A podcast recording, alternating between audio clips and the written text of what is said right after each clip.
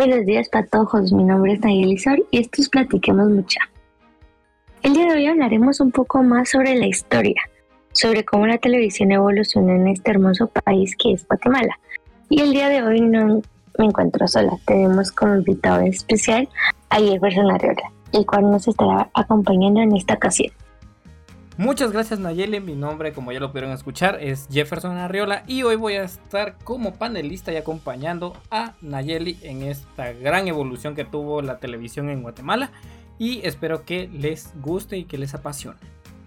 Bueno, el día de hoy como ya lo he mencionado hablaremos sobre la historia de la televisión en Guatemala, tomando en cuenta cada uno de los eventos importantes que tuvo y cómo se fue desarrollando a través del tiempo. Este medio de comunicación pasó por una serie de dificultades que se evidenciaron antes de lograr su actual consolidación, como uno de los medios de comunicación que más influye en la sociedad guatemalteca, pasando por altas y bajas a lo largo de toda su historia, a pesar de ser un medio novedoso en su introducción. Después de esa breve introducción, vamos a empezar con una cronología breve, explicando los eventos más importantes de la misma comenzando el 18 de septiembre de 1955, en la cual se realiza la primera transmisión oficial de la televisión a través del canal 8, con la imagen de Pedro Vargas cantando la oración del Padre Nuestro. La transmisión inició con 100 vatios de potencia y luego logró aumentar a 200 vatios de potencia.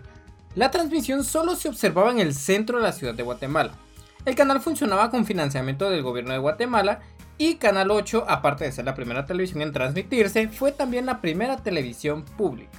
Entre abril y mayo de 1956 inicia formalmente la transmisión del primer canal privado, el Canal 3. Inició operaciones con financiamiento privado con la empresa dominada Radio Televisión SA.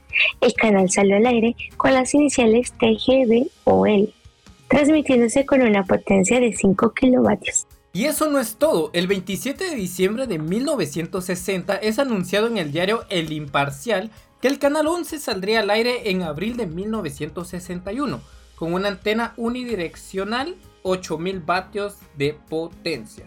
El canal sería identificado como La Voz de Centroamérica, el cual iniciaría con una inversión de 25.000 quetzales. Procedente a esto, el 30 de septiembre de 1961 se anunció la comercialización del canal 8. Siguiente a esto, en 1962 Canal 3 es el primero en iniciar una programación tipo educativa para secundaria.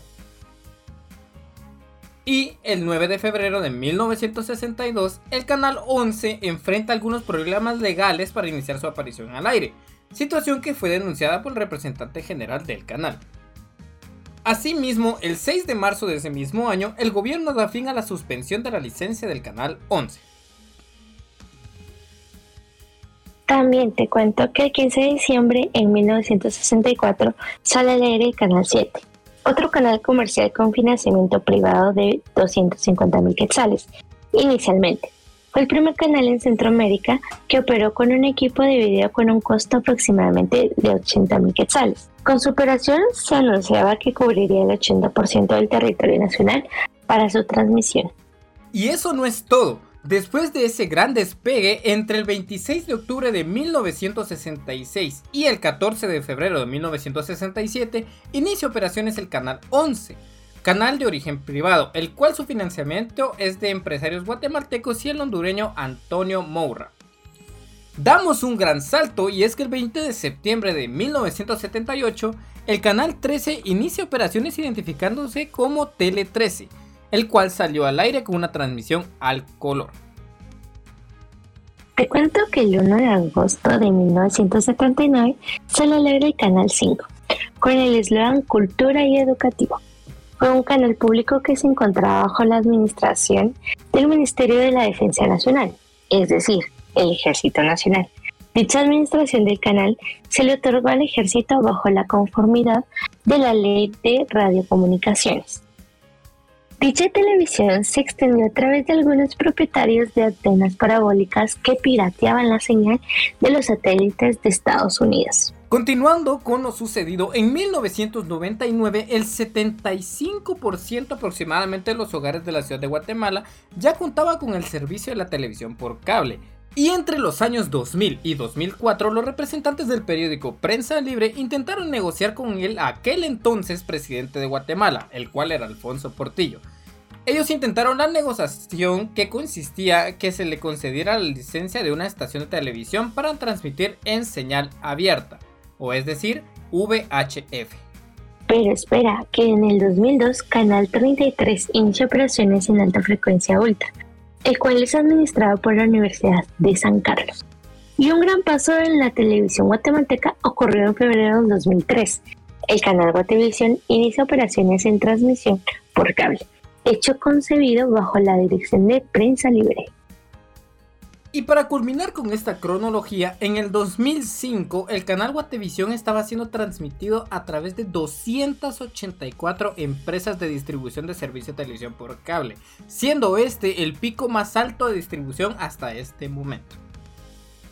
Bueno, sin duda alguna la televisión guatemalteca tuvo un largo proceso para llegar a ser lo que es actualmente volviéndose parte del día a día de la población guatemalteca y asimismo utilizando como medio de comunicación masivo para conocer lo que pasa internacionalmente.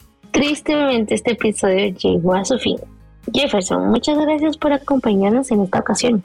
Muchas gracias a ti por la invitación y espero pasarme por aquí más seguido. En serio que fue un tema muy interesante y espero que para nuestros oyentes también lo haya sido. Claro que sí, fue un gusto. No olviden seguirnos en Spotify y en nuestras redes sociales para más contenido. Siempre es un gusto estar aquí con ustedes. Yo soy Nayeli y esto fue Platiquemos Mucha.